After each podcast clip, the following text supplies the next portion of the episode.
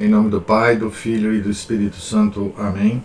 Ave Maria, cheia de graça, o Senhor é convosco. Bendita sois vós entre as mulheres, e bendito é o fruto do vosso ventre, Jesus.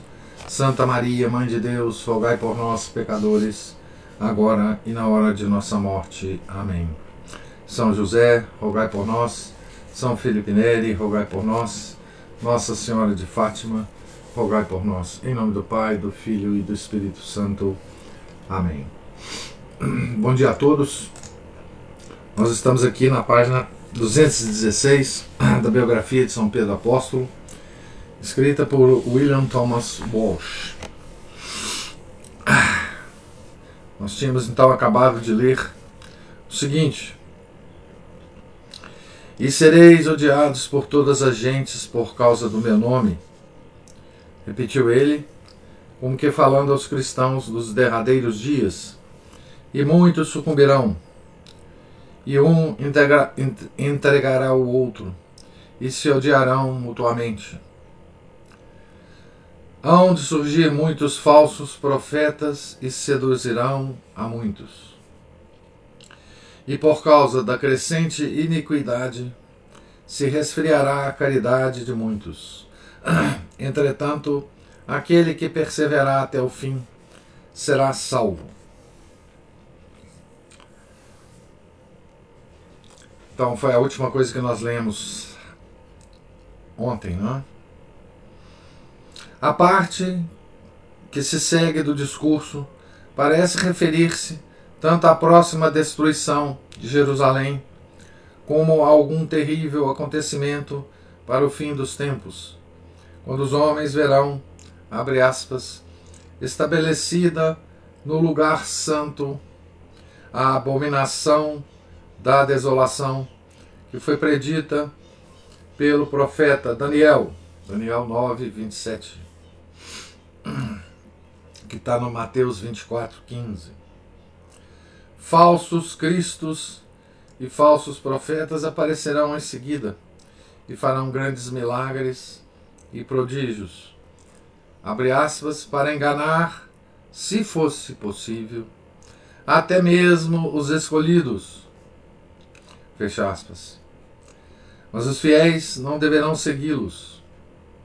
Abre aspas, porque assim como o relâmpago parte do Oriente e ilumina até o Ocidente, assim será também a volta do Filho do Homem. Fecha aspas seguindo Mateus aqui no capítulo 24. Né? Sua vinda, porém, será acompanhada de grande aflição, incomparável em toda a história. Abre aspas. E se o Senhor não abreviasse aqueles dias, nenhuma pessoa se salvaria. Mas ele os abreviou em atenção a seus eleitos. Ainda Mateus 24, fecha aspas. Depois disso, abre aspas, o sol escurecerá, a lua não dará a sua luz, as estrelas cairão do céu, e as potências celestes serão abaladas. Então aparecerá no céu o sinal do Filho do Homem. Todos os povos da terra baterão no peito e verão o Filho do Homem vir sobre nuvens do céu com grande poder e majestade. Ele enviará os seus anjos com uma, com uma grande trombeta e juntarão os seus escolhidos dos quatro ventos, de uma extremidade do céu à outra. Fecha aspas. Continuando as aspas. E assim como nos dias de Noé, assim será também a vinda do Filho do Homem. Nos dias antes do dilúvio, todos comiam e bebiam. Homens e mulheres casavam-se, até o dia em que Noé entrou na arca. E nada perceberam até que veio o dilúvio e os levou a todos. Assim acontecerá também na vinda do Filho do Homem. De dois que estiverem num campo, um será tomado e o outro será deixado de duas mulheres que estiverem moendo no moinho, uma será tomada e a outra será deixada. Vigiai, pois, porque não sabeis a hora a que hora virá o Senhor. Não sabeis a que hora virá o Filho do Homem. Aqui é, toda, ele está falando, é, essas, essas três são todas cidades de Mateus 24, né, que é um capítulo extraordinário de Mateus. Né? Quando, pois, vier o, o Filho do Homem em sua glória e todos os anjos com ele, então se sentará no seu trono glorioso. Todas as nações se reunirão diante dele e separará uns dos outros, como o pastor separa as ovelhas dos cabritos. Colocará as ovelhas à sua direita e os cabritos à sua esquerda. E estes irão para o castigo eterno, enquanto os justos irão para a vida eterna. Aqui já é uma parte do, do capítulo 25. Estava já completamente escuro e a magia da noite tinha reduzido a um conjunto harmônico as linhas irregulares e disparidades da cidade que resplandecia de graciosas luzes e rumorejava suavemente com o som de música e de inúmeras vozes. Pedro estava provavelmente adormecendo no momento em que a lua, quase cheia, começou a aparecer por cima da curva da colina atrás deles. As derradeiras palavras de Jesus ressoavam-lhe aos ouvidos. Abre aspas. Vigiai, pois, visto que não sabeis quando o Senhor da casa voltará, se à tarde, se à meia-noite, se ao cantar do galo, se pela manhã, para que, vindo de repente, não vos encontre dormindo. O que vos digo, digo a todos: vigiai. Fecha aspas. Seria uma coisa terrível se Pedro houvesse consentido em pensar mais detidamente naquilo. Certamente ficaria no mínimo confuso. Mas era próprio dele fixar sua atenção sobre o glorioso regresso do Senhor para julgar o mundo e esquecer o resto. Bastava-lhe bastava ter, ter-lhe sido prometido um lugar numa daquelas doze cadeiras do poder. A voz do Senhor continuava a fazer-se ouvir. Vós sabeis que daqui a dois dias será celebrada a Páscoa e o filho do homem será entregue para ser crucificado. É característico que eles ignorassem a referência à crucificação e Jesus não insistiu mais sobre isso. E quando lhe perguntaram onde, iria comer, onde iriam comer o banquete da Páscoa, deu ele algumas instruções um tanto insólidas a Pedro e a João. Ide à cidade e encontrareis um homem levando um cântaro de água. Segui-o, e onde ele entrar, dizei ao dono da casa que o mestre pergunta: Abre aspas, onde está a sala onde eu posso comer a Páscoa com meus discípulos? Fecha aspas. Ele vos mostrará uma grande sala no andar superior, mobiliada e pronta. Fazei ali os preparativos. Fecha aspas. Com essas palavras, ali murmurarem no cérebro, Pedro adormeceu. Aqui a gente termina o, o capítulo. Né? Nós estamos aqui na, na quarta-feira né? da Semana da Paixão.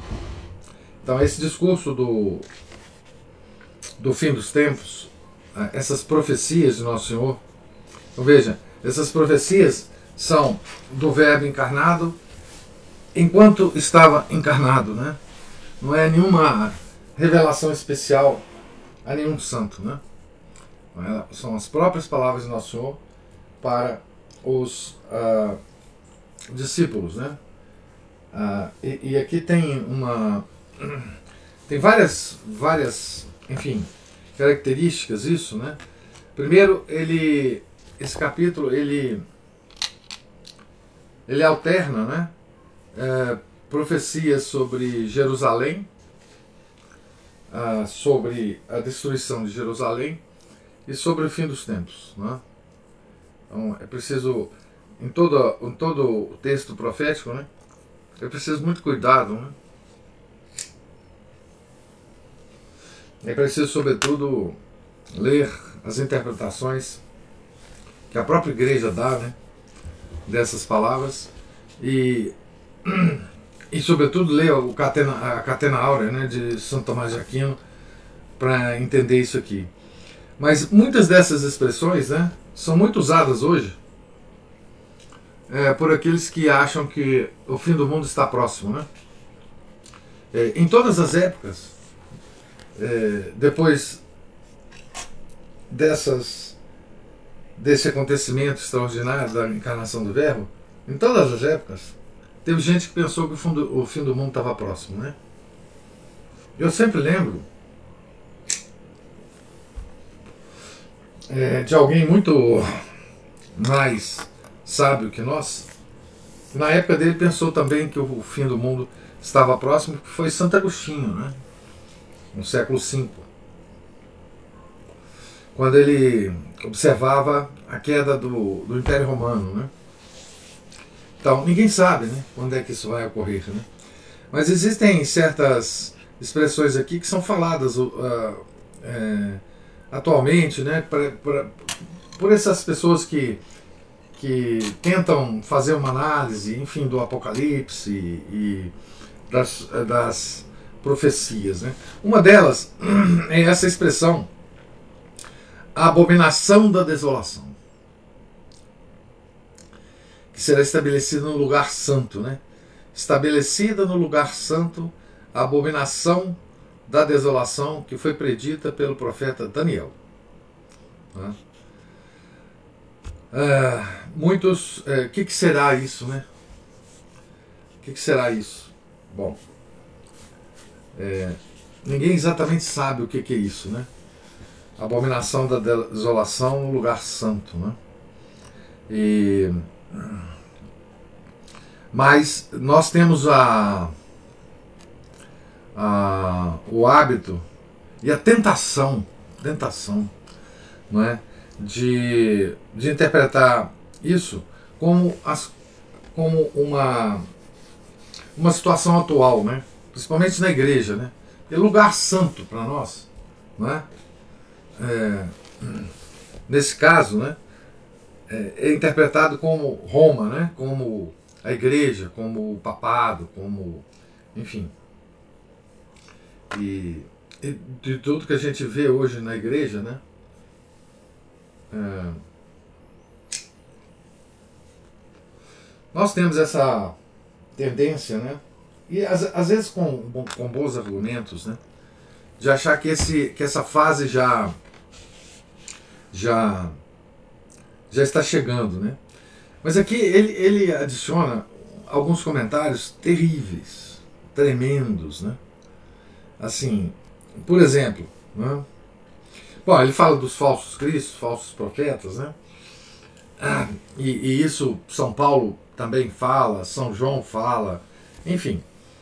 É, mas ele fala assim: é, se para enganar, né, aparecerão os falsos cristos e falsos profetas, para enganar, se fosse possível, até mesmo os escolhidos, os justos, os santos, né? Então, a, a força, a força desses falsos cristos e falsos profetas é muito grande, né? Possível de enganar, né? para enganar, se fosse possível, não é possível, mas se fosse possível, até mesmo os escolhidos. Então, esse pessoal vai ter muita força, muita força, não é? de sedução, de sedução, né? É, então, outra coisa que ele fala, terrível, tremenda, né? Que é o seguinte: se o Senhor não abreviasse aqueles dias, nenhuma pessoa se salvaria. mas ele os abreviou em atenção aos seus eleitos. Então, vai chegar um momento em que o fim do mundo chegará para abreviar a bagunça, para abreviar a confusão. Porque se não for abreviada, até os eleitos se perderão. Então isso é uma coisa tremenda. Isso é uma coisa é, catastrófica, né? É, é um cataclisma. É, e a gente pode, essas, essas, todas essas imagens tremendas que Nosso Senhor é, lança aqui, são imagens que a gente pode e deve é, manter na nossa mente, é? com todo aquele cuidado de não ficar tentando interpretar as profecias para coisas mais é, comezinhas, mas que há, que há nesses final de, dos tempos coisas é, tremendas que irão acontecer, não há a menor dúvida. Né? Haverá, haverão coisas tremendas acontecendo né? na sociedade humana. Né? Na sociedade humana. É, e ele está falando isso é, como, digamos assim, as últimas mensagens que ele está nos dando antes da paixão. O que também é muito significativo, né? Quer dizer, é, isso aí é, digamos assim, a, o que ele queria nos deixar como alertas antes da consumação da sua missão de Deus encarnado, né?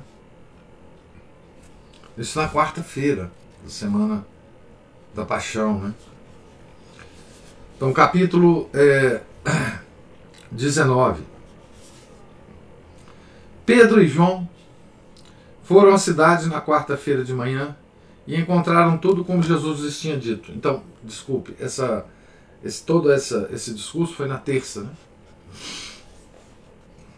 Então, aquelas instruções para, conseguir aquele espaço, aquela sala, né, para fazer a instituição da Eucaristia, né? Vai ser nessa sala que será instituída a Eucaristia, né, na quinta-feira à noite.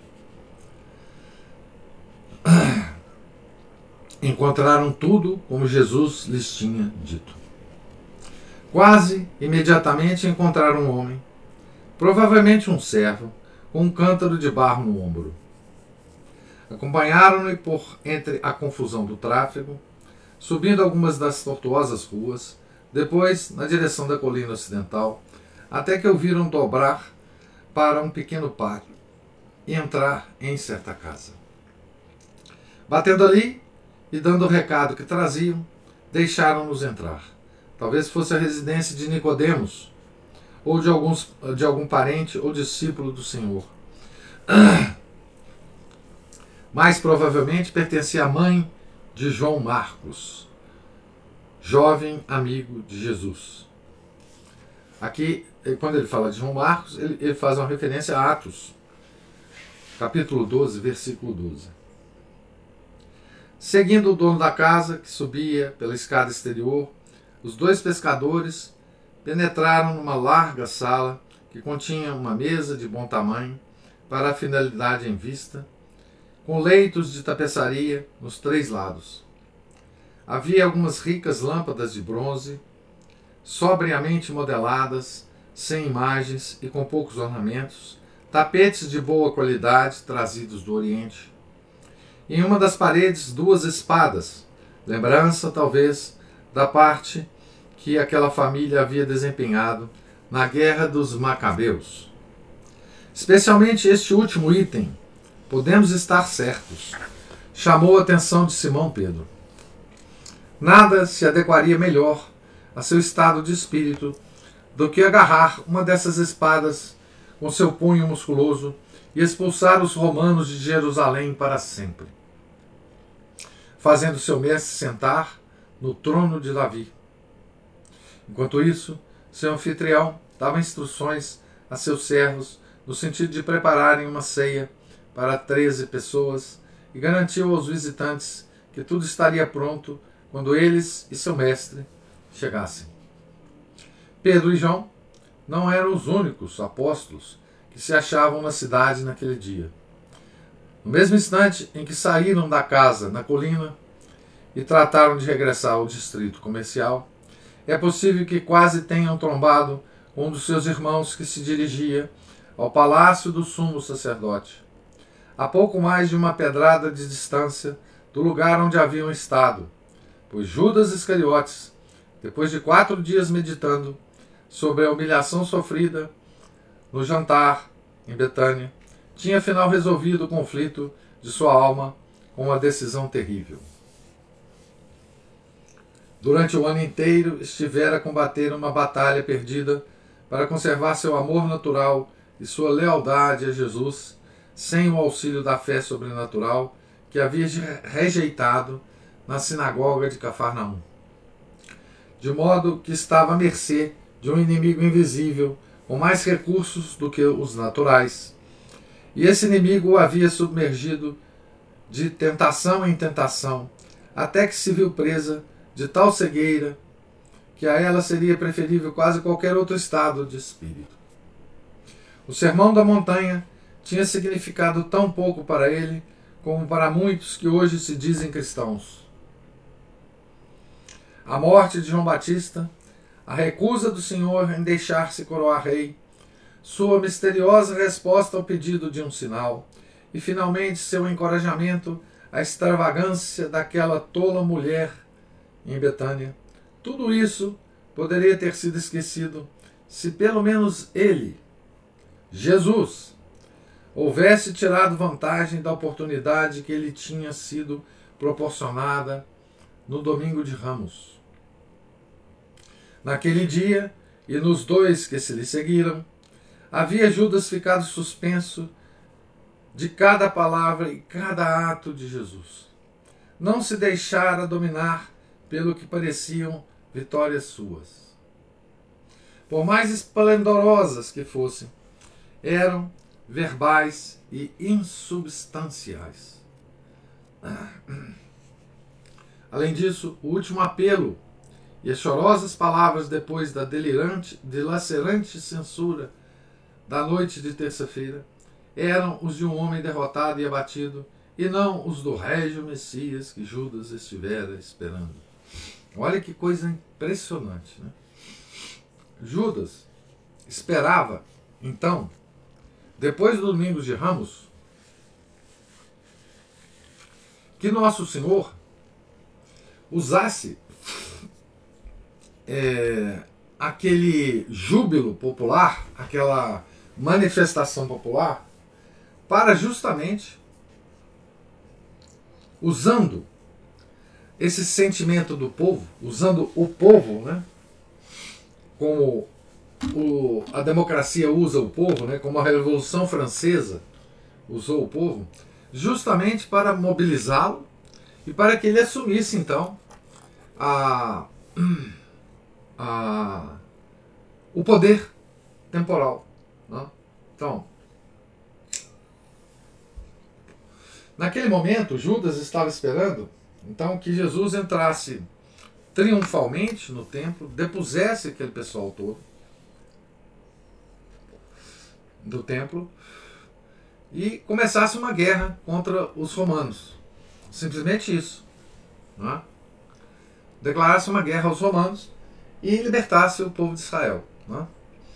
Então, para Judas e para qualquer democrata moderno, né, é bom que se diga, é, Jesus tinha uma, uma posição privilegiada. Qualquer ordem de Jesus ao povo, naquele momento, principalmente se essa ordem viesse, por exemplo, com um milagre qualquer, né? poderia ter estimulado o povo a, invadir o templo, a ir na casa de Caifás, Anás, os filhos dele, destruir tudo, botar fogo em tudo. Tá certo? Como os revolucionários franceses fizeram. Invadiram tudo, botaram fogo em tudo, desacralizaram tudo. Né? Então Judas estava esperando que Nosso Senhor fizesse isso, talvez no próprio domingo ou na segunda-feira, depois do domingo de Ramos. Né? Depois, tudo que é, Judas passou com Nosso Senhor, né? Ah, tudo que ele que ele fez ao longo da, dos três anos, né? É, tudo indicava a Judas que Jesus era um fracassado. Né? Jesus era uma, um, um doido, né? um, um maluco. Né? É, ele tinha uma certa afeição natural por Jesus, né? É, pela natureza de Jesus e pela natureza de Judas. Né? Mas ele viu que Jesus não era nada daquilo que ele esperava, né? principalmente depois de Domingo de Ramos, em que ele vai dar as últimas mensagens, mensagens terríveis, né? e mensagens tristes, mensagens de, de destruição. Né? De, então, a, a, a Judas soou, né? como fala aqui, que essas, essas palavras, as últimas que ele, que ele tinha falado na segunda e na terça, né? por mais esplendorosas que fossem, eram verbais e insubstanciais. É? Então, é, era de um. na interpretação de Judas, essas palavras eram de um fracassado, e não de um líder, né? Um fracassado, né? É, enfim. É, aqui, o, o, o Judas, né? É o precursor, né? É, de muitos dos nossos líderes atuais, né? Homens práticos, né? Então, aqui há, há é, claramente, né? Uma uma caracterização de Judas, né? Como um homem muito moderno, né? Um homem muito moderno. E veja que toda essa modernidade, né? é, encara nosso, nosso Senhor assim como Judas mesmo. Né? É, enfim. Então ele estava lá em Jerusalém, no mesmo instante que, os, que Pedro e João estavam é, resolvendo o problema prático de, da sala que, é, que será usada para a instituição da Santíssima Eucaristia, né? Ele estava então indo ao, ao templo, né? é, é, vender Jesus por 30 dinheiros. Né? E todos aqueles milagres, afinal? Continua Judas pensando. Né? Jamais atingiremos o fundo do mistério de iniquidade que apresenta o caráter de Judas. Contudo, depreende-se claramente das palavras de Cristo, tanto a Judas como aos dirigentes do templo, que a fé nele era um dom secreto do Pai, aos corações sinceros e amantes. Sem esse dom, poderia um homem até mesmo ver a ressurreição de Lázaro e ainda assim negar o assentimento de sua vontade. Abre aspas. Se não ouvem Moisés e os profetas, tampouco acreditarão ainda que ressuscite algum dos mortos. Fecha aspas. Penetrar esse segredo mais a fundo seria rasgar o véu do inferno e do demônio. E mais uma vez arrancar da árvore do conhecimento do bem e do mal o fruto proibido que trouxe a morte ao mundo. Então, vamos é, vamos é, pensar o seguinte aqui a respeito disso, né? Dos milagres, né? Dos milagres. É, Hoje no mundo, nós temos milagres permanentes acontecendo permanentemente, não é? Ah, visíveis a, a, olho nu, ah, visíveis aos, aos cinco sentidos, né? Então, por exemplo, eu, eu acho que a coisa mais evidente que tem no mundo hoje para os, as pessoas verem, né? as pessoas do mundo inteiro verem, são exatamente os corpos incorruptos dos santos. Né? Então, o mundo, se ele prestar atenção, não é? Nos, na Europa, né? que é o, digamos assim, a, o solo, o solo cristão, né? É aquele solo que foi criado, que foi é, cultivado, que foi desenvolvido pela igreja, solo cristão, né? que deu todas as, as, as provas do poder da igreja no mundo, é, é lá que se encontra os milagres, a maior parte dos milagres permanentes é, de nosso Senhor Jesus Cristo. Né? É lá que se encontram os corpos incorruptos dos santos. Esses corpos não estão escondidos. Eles estão em exposição pública. Certo? Eles não. É, eles, eles estão na, nas igrejas. Né? É, está aberto a visitação. Certo? Todos podem entrar. Tá? Não tem filtro nenhum. Os corpos é, são visíveis. Você pode chegar próximo do corpo incorrupto. Não é? Ah, Santa Rita de Cássia, que morreu no século XV, está lá. Não é? É, enfim, milhares de corpos incorruptos. Além disso, além disso, tem um milagre permanente, vários, em vários locais, das hóstias que sangram.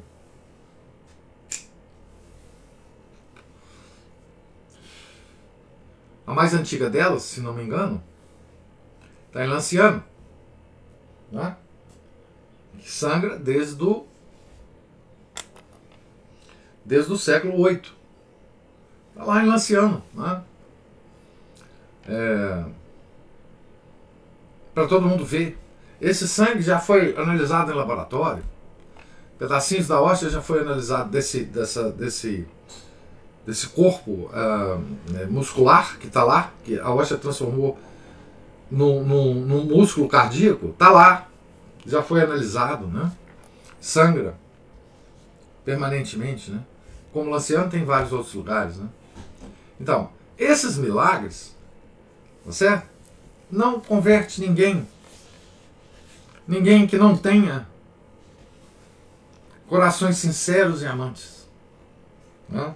É a virtude teologal da fé que faz os nossos olhos se abrirem, né? Para esse para esse para essa realidade. Isso é real. Né? Judas não podia mais acreditar em Jesus, mas podia acreditar nos príncipes dos sacerdotes, pois eram filhos da cidade do homem, como ele próprio, e os compreendia. Aqueles prelados ricos, poderosos de mentalidade política, agiram tão logo o pudessem fazer a, o, pudessem fazer a salvo. Agir a salvo. A salvo de quem? Do povo. Né? Levariam a cabo a destruição de Jesus e este não ergueria um só dedo. Pelo contrário, tinha claramente profetizado sua morte. E pelo menos isto, no terreno racional e de probabilidade, podia Judas aceitar. por não a ter desejado conscientemente, por não, pode não a ter desejado conscientemente, mesmo tendo o coração corrompido, não teria provavelmente ele próprio procurado sua morte, senão quando se convencesse de que era inevitável. Assim sendo, poderia muito aproveitar-se dela. Mas como? Os próprios príncipes dos sacerdotes não ousariam tocar o Senhor enquanto multidões de admiradores o cercassem.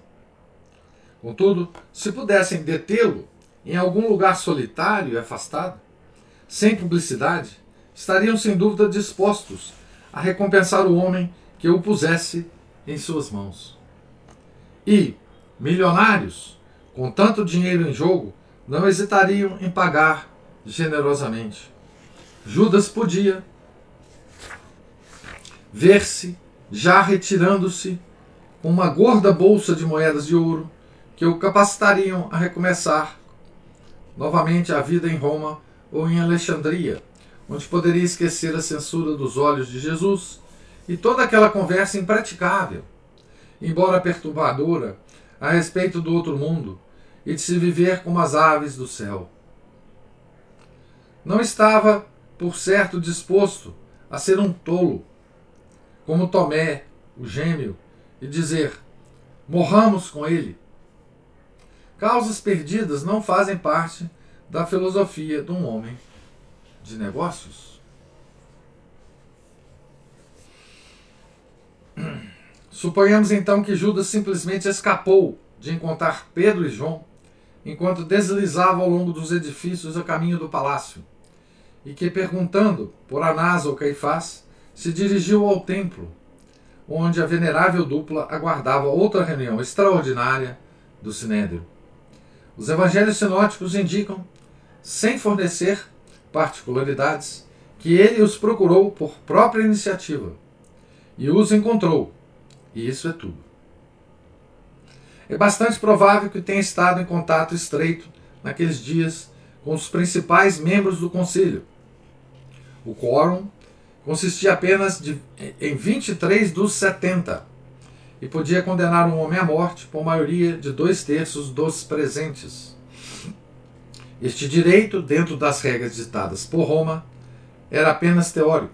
Na prática, nenhuma execução formal poderia ser levada a efeito sem aprovação e cooperação de Pilatos.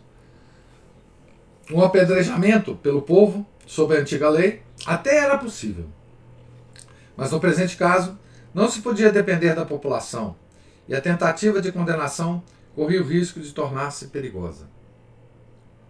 Seria melhor deixar Pilatos manejar o caso. Anás andava em boa harmonia por trás dos bastidores com aquele político indolente, que provavelmente o havia subornado mais de uma vez. Tinha-o assim em suas mãos e poderia arranjar-lhe complicações junto a Tibério se resolvesse a isso. A única verdadeira dificuldade era o modo como pôr as mãos no Nazareno sem provocar uma comoção pública. Jesus e seus apóstolos alojavam-se ora num lugar, ora noutro. E um deles, seu primo, Tiago, menor, era, segundo se dizia, bastante parecido com Jesus. É muito pouco provável que o velho e experimentado nazi dissesse tudo isso aos conselheiros enquanto se sentava estes diante dele, em semicírculo, no salão da pedra talhada. Mas depois que eles partiram, talvez tenha permanecido lá, discutindo com seu genro, o príncipe dos sacerdotes, e bem poderia ter sido nesse momento quando lhe foram dizer que um dos amigos de Jesus queria falar. Veja que o, o Walsh ele, ele, ele constrói bem aqui a, a realidade na, na, na cabeça do, do, do, de Anás. Né? É, então, Anás, ele, por mais espiões é, que, que ele tivesse, ele tinha um problema, porque Jesus era mais ou menos imprevisível na, nas suas ações, onde ele dormia, onde ele é, passava a noite, enfim, tinha o problema da aparência de Jesus também, que se confundia talvez com a do, do Tiago Menor, é, mais ou menos da mesma idade, né? da mesma constituição física. É, ele queria pegar Nosso Senhor é, é, sozinho, né? para levá-lo em julgamento é, secreto ao Sinédrio e depois ganha. Se ele aí condenado, acabou. Ele podia manipular Pilatos, né? E aqui a gente chama atenção para a questão do, do poder que os judeus tinham no, no, Império Romano, mesmo é, dentro de Israel, né? Então, é, provavelmente ele já tinha subornado Pilatos em várias outras situações. Então, Pilatos não era preocupação de, de Anás, né? A única preocupação de Anás era achar era encontrar Jesus sozinho num determinado momento, é, preferivelmente à noite, para pegá-lo e levá-lo secretamente para o templo e julgá-lo lá. Um julgamento sumário. Né? É, ele tinha os membros do Sinédrio mais ou menos na palma da mão. Né? Então, o único problema que Anás tinha foi resolvido por Judas. Né? que foi falar onde que Jesus estaria em certo momento é, para que a, a, tropa fosse lá pegá-lo. Né? Então, é, é, é, esse o caso. Né? É um golpe do Estado judaico, da, da, da classe dominante do, do Estado judaico, a um inimigo. Né? é, que poderia, que tinha a possibilidade de destruir todo o poder é, do, do, dos sacerdotes. Né? É, aqui, então, a, o, a, o papel de Judas é, foi fundamental para todo o desenrolar né, da, da paixão de nosso Senhor Jesus Cristo. Né? Então eu vou parar por aqui. Né? é, nesse momento em que a Anás está lá, enfim, conversando depois da reunião do Sinédrio, ainda no templo, e, e então Judas se aproxima. Né? É, é nesse momento que eu paro aqui a leitura para a gente continuar amanhã. Né? Página 223. Tá certo? E agora eu pergunto se há algum alguma observação ou pergunta sobre a leitura de hoje?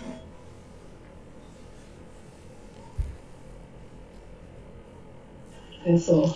Sim. A primeira parte da leitura, é, eu fiquei pensando que veio à cabeça muito forte assim a respeito da perseverança. Como que é difícil manter a, a perseverança, né? E, e, que a gente não deve é, tentar adivinhar o futuro para não esmorecer ainda mais nessa perseverança. Porque as notícias que a gente vê são horrorosas, né? E elas vão nos deixando ansiosos. Mas, voltando né, à oração da Ave Maria, a única coisa que nós temos de certo é a nossa morte. E esse exato momento aqui. Isso. Então é muito importante que a gente não se perca nas notícias. Isso. Né? Porque, tá, é importante que a gente se informe para que a gente não colabore com o erro. Mas que a gente não se deixe é, perturbar, não se deixe levar né, por elas a ponto de perder o verdadeiro objetivo, que é aumentar a nossa fé. Isso. Por quê? Vendo aquele, aquele evangelho lá de São Mateus, né? É, as coisas que virão são difíceis, né? E mesmo há o risco de até os justos esmorecerem. E eu acho que a intenção de todos nós aqui é sermos um desses justos. Isso. Mas a gente tem muito muito que temer com relação a, a esse esmorecimento, né? Porque quem garante que quem garante que nós não esmoreceremos? Né? Então, acho que a única coisa que a gente tem que, que ter mesmo, assim, buscar fortemente é aumentar a nossa fé. Né? É, como disse o, o, o Sidney Silveira falou que, citando é, Santo Tomás, ele diz que o amor é uma vontade firme. Isso. Então, nós temos que buscar todos os meios para aumentar essa nossa vontade firme, né, para firmar a nossa vontade, não é mesmo? Foi isso, é isso. Não, é perfeito. É o seguinte, Ana Paula. É, você veja que nesse discurso de Nosso Senhor, Curiosamente, nele, ele não dá nenhuma sugestão. Nenhuma sugestão. Ele não, menciona nenhuma sugestão a respeito do que nós devíamos fazer, ou deveríamos fazer, nesses tempos. Ele não fala assim, olha, vai ocorrer isso, isso, isso, mas vocês que não querem se perder, façam isso, isso, isso. Façam isso, isso, isso. Ele não fala isso. Ele fala: falsos cristos e falsos profetas aparecerão em seguida e farão grandes milagres e prodígios. Ele está nos falando isso. Ele está nos indicando que esses falsos cristos e falsos profetas farão grandes milagres e prodígios. Nós veremos grandes milagres e prodígios vindos é, desses falsos é, cristos e falsos profetas. Né? Então, é, isso tem relação com o que você falou pelo seguinte: nós veremos, estamos vendo isto. É, mas, e aqui nós temos que ter uma coisa chamada discernimento dos espíritos. Né? É, que isso só nos, nos. Esse discernimento chega até nós através da fé. Né? É, porque a fé, uma coisa característica da fé é que ela abre os olhos. É,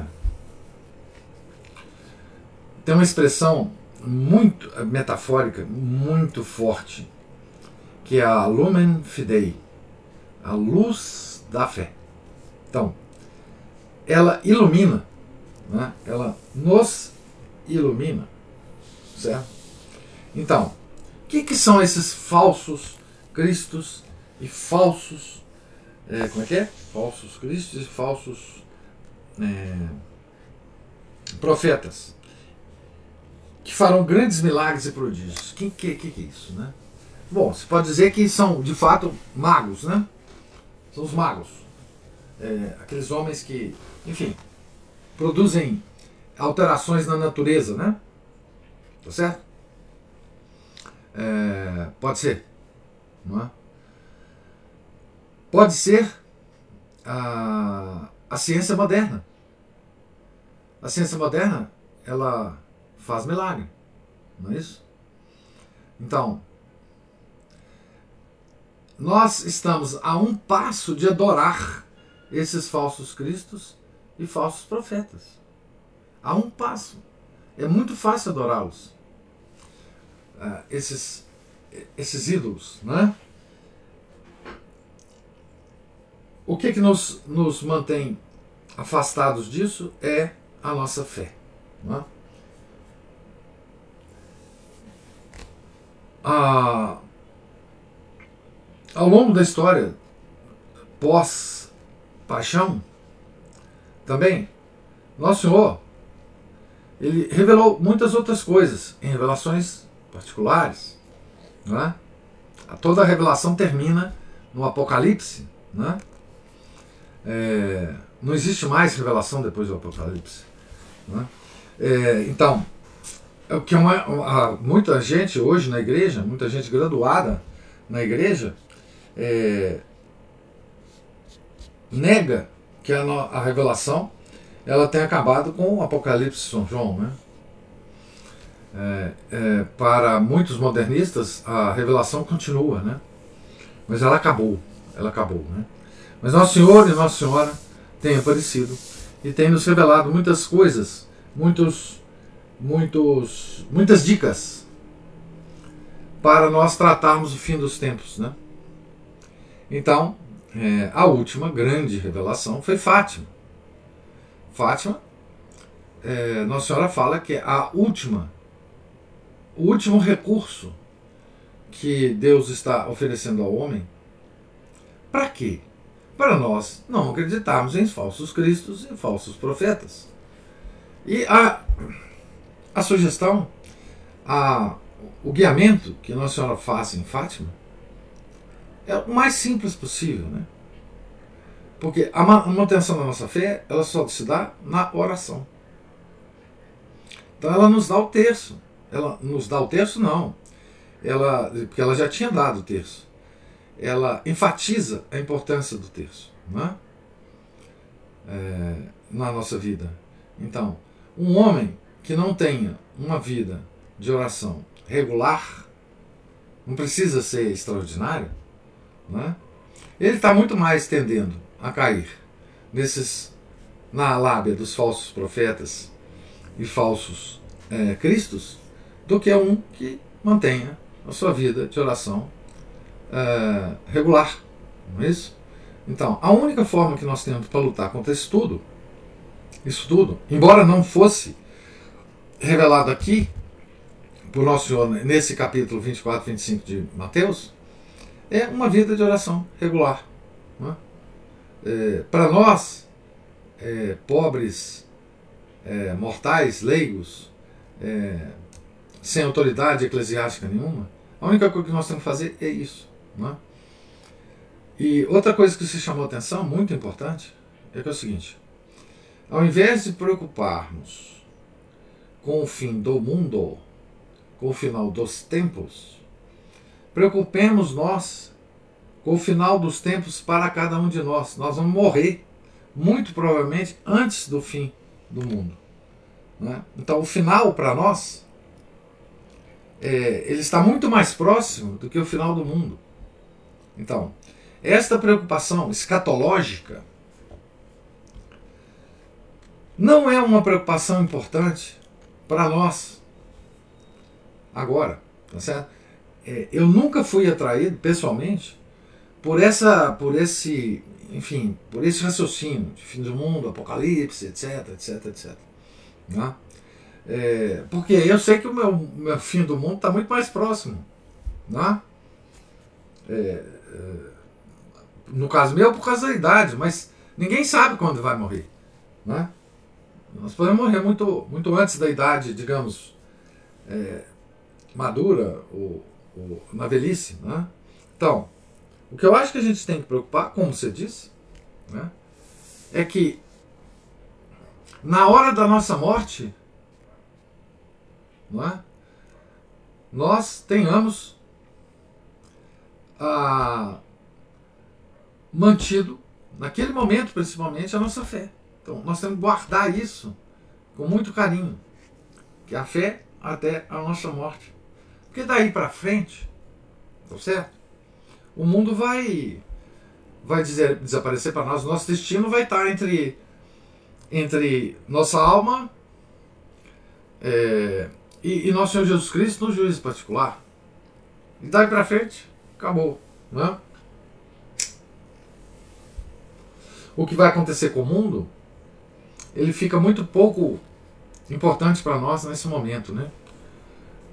Porque a, a, o nosso destino pessoal vai ser é, determinado ali, né? Então, é, eu acho que esse momento é tão terrível, se você pensar nele direitinho, o momento da nossa morte, que frente a isso, esse, esse negócio do fim do mundo, ele, ele fica como que um, é quase que um sonho, quase que uma coisa nebulosa, brumosa. É, o que nós temos que, que ter é o seguinte: é, viver como se o fim do mundo estivesse próximo, como se os falsos profetas já estivessem aí, e na nossa tentativa e esforço para não cair na lábia dos falsos profetas, não adorar falso, falsos deuses, né? não adorar é, essa, essa turba de gente famosa que está por aí, não adorar os anticristos que já estão por aí, né? É, miniaturas de anticristos, né? É, porque já existem, isso não é, é, Nós já estamos vivendo esses tempos. Agora, quanto tempo vai levar esses tempos até o fim do mundo? Ninguém sabe. Né? Ninguém sabe. Mas é, a, a, o nosso destino pessoal está traçado. Nós vamos ter um fim. E nesse fim nós vamos é, passar pelo juízo particular. Né? Se eu vou passar pelo juízo particular, primeiro, eu preciso preocupar com ele, não com o juízo uh, final, o julgamento final. Porque se eu me safar, pela misericórdia de Deus, se eu for salvo no juízo final, no juízo particular, eu vou estar no juízo final do lado das ovelhas e não dos cabritos. Né? Eu preciso ser ovelha e não cabrito. Mas, é, enfim, mas isso eu vou decidir na hora que eu morrer. Quer dizer, Nosso Senhor vai decidir na hora que eu morrer. Né? Pelo que eu estou fazendo e pelo que eu, que eu fizer até na, naquele momento. Então, é uma preocupação que nós, temos, nós temos que ter. Né? Enfim, é, essa decisão só depende da gente. Né? Agora, a decisão do mundo, o que, é que vai acontecer com ele, quantos uh, uh, falsos profetas vão existir, quantas pessoas eles vão iludir. Pois é, bom, isso, isso, isso eu não sei. Né? E, e não tem menor controle sobre isso, né? Mas o controle sobre a minha vida de oração, sobre a manutenção da minha fé, das virtudes teologais, eu tenho. Então eu só posso preocupar com isso agora. Todos nós, nós devemos nos preocupar com isso agora. Né? É... Mas sim, concordo com você. No meu caso, professor, eu, te, eu treino a minha perseverança, a, a fraca perseverança, é, em coisas pequenas, assim. É, eu tenho que é, levantar cedo para poder rezar, eu tenho que trocar um, um, um, momento de descanso, e ao invés disso, é, eu vou me contrariando, entendeu? ao, é. ao invés de um momento de, de descanso que eu queria estar lendo, aí eu tenho que. Eu vou buscar minha sobrinha no colégio é, sem reclamar, sabe? Eu vou eu vou para a cozinha e faço alguma coisa para o jantar, quando eu preferia fazer um lanchinho rápido, que era mais fácil. Então, com pequenas coisas, isso estou falando de mim, sabe? Porque na falta de saber o que, que eu tenho, eu, tenho, eu, eu fui pensando que para eu perseverar nas grandes coisas, eu vou ter que dar conta de, dessas pequenas que já são tão custosas para mim. Então, assim, é, eu tenho que ir treinando nisso. Sabe? Igual musculação, você começa com um peso pequeno, Isso. depois vai aumentando. Isso. Eu, vou, eu penso assim, sabe? Não, é assim que deve pensar mesmo. Né? Todos nós devemos pensar. Nós devemos é, tratar a nossa, a nossa natureza humana com, com muito desprezo, mas começando pelas coisas pequenas. Né? Ninguém vai conseguir atingir coisas grandes, mesmo no final da vida. É, só, só atinge essas coisas grandes almas escolhidas por Deus, como exemplo para todos nós. Né? Nossa nossa vidinha miserável, ela tem que ser passada assim mesmo. Né? É, com coisas pequenas, né? É, com escolhas pequenas, com escolhas entre coisas lícitas, as que menos nos agrada. Né? Nós temos que é, recusar a, a nossa natureza humana certos prazeres lícitos. Não estou dizendo os ilícitos, os ilícitos sempre tem. Mas certos prazeres lícitos. Não é? Para quando a gente se defrontar com um prazer ilícito, a gente ter a força para recusá-lo também. Né? Então, assim, isso, isso, isso é o centro da penitência permanente. Né?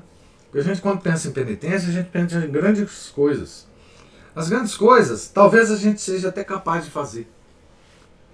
Não é? Porque sempre o amor próprio está envolvido é, nessas grandes coisas que a gente consegue fazer. Né? As pequenas não. As pequenas elas são feitas sem o, o a, a, a, interferência do amor próprio. Né? Porque, primeiro, as pequenas você faz sem ninguém saber. Né?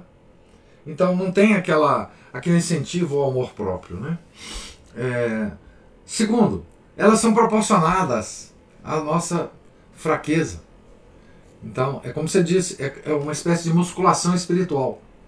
Né? Nós estamos levantando pequenos pesos. É, nós estamos lutando contra, como diz São Paulo, né? contra o velho homem. Né? É, é, nós estamos, na expressão de São Paulo também, crucificando o velho homem. Crucificando o velho homem. Né? Isso é uma prática. Porque a nossa religião é prática, né?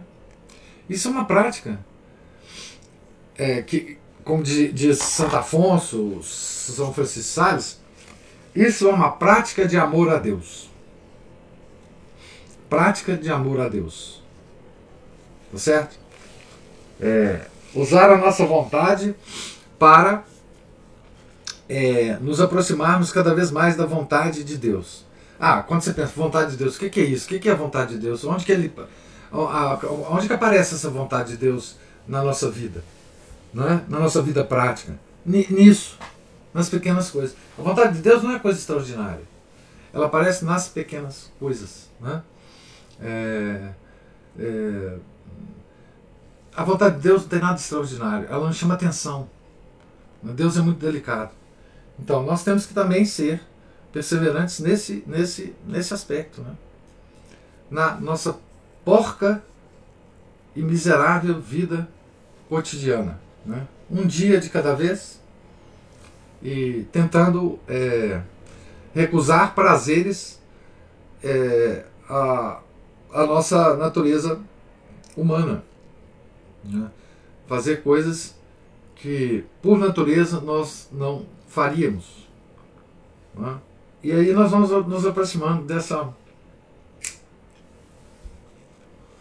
dessa vontade de Deus, né? prática do amor a Deus. Isso é que se chama esse tipo de, de ascetismo. Isso é um, uma espécie de ascetismo para o homem normal.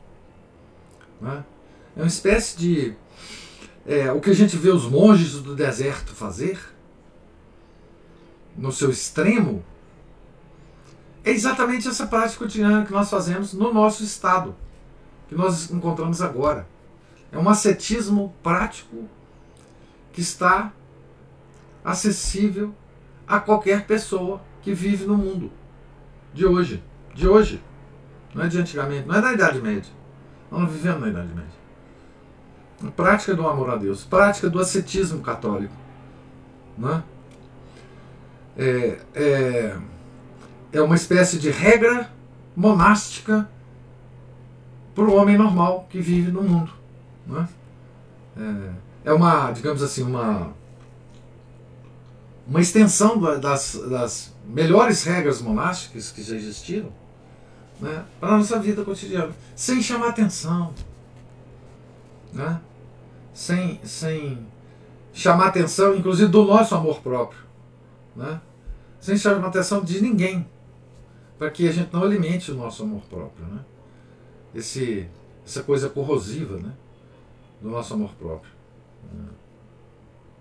Mas é isso, é, é isso que nós temos que fazer, não, Paulo? Todos nós temos que seguir esse caminho que você, que você, que você segue, enfim. Vamos ter várias vezes, vamos sair várias vezes desse caminho, né? É, vamos, vamos, vamos é, fugir várias vezes dessa, dessa vida monástica é, normal. Mas nós voltamos para ela, voltamos para o nosso mosteiro. Como diz Santa Catarina, voltamos para a cela do autoconhecimento, né? Vamos estar tá lá, vamos sair, vamos cair, vamos, vamos levantar, porque é assim mesmo, né? Nossa natureza é assim, ela sempre está reagindo, está gritando, né? É isso.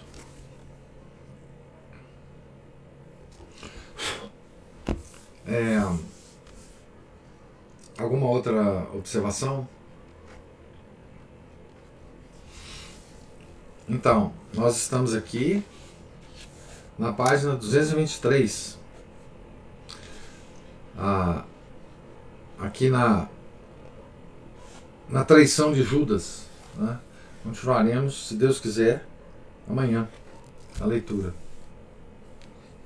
Deus lhes pague a presença, a paciência, as observações.